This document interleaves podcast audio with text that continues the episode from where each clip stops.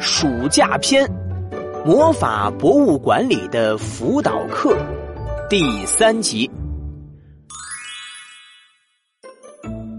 乔伊西罗是莫西西的偶像，也是许许多多像莫西西一样的少年魔法师的偶像。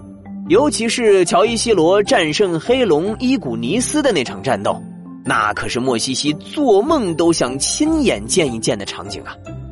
而今天，魔法博物馆展出的尖顶礼帽，就是乔伊西罗打败黑龙伊古尼斯时戴的帽子。这场战斗的展出在一个独立的展厅，由于使用的是高阶的幻象魔法，观众不仅可以观看，甚至还可以与幻象进行互动，可谓真正的身临其境。不过，这个展厅每次只能进去一个人。所以，当莫西西来到展厅外的时候，和他一样想要一睹乔伊西罗风采的魔法师们早已经排起了长长的队伍。排在队尾的莫西西只能把耳朵竖得老高，聆听着展厅里传出来的声音或干语，同时在脑袋里的小剧场里玩起了角色扮演。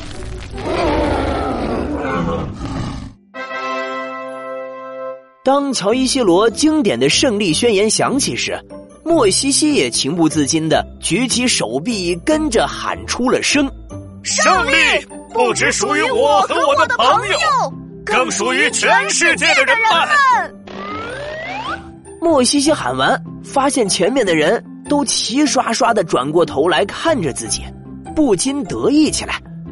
一定是因为我太帅气，吸引了大家的目光。等到我大英雄莫西西真正战胜了巨龙，到时候一定更威武。可老妈的吼声却无情的打破了莫西西的幻想。莫西西，放开那个垃圾桶，下来！原来莫西西因为太过激动，把垃圾桶当成巨龙的尸体，一脚踩在上面。来模仿乔伊西罗的经典姿势。现在垃圾桶倒在地上，里面的饮料瓶、餐巾纸全都凌乱的躺在地上。唉，激情耍帅一时爽，事后收拾泪汪汪。到头来，莫西西在老妈和西格玛先生的监督下，乖乖的把垃圾清理的干干净净，才重新回到了队伍里。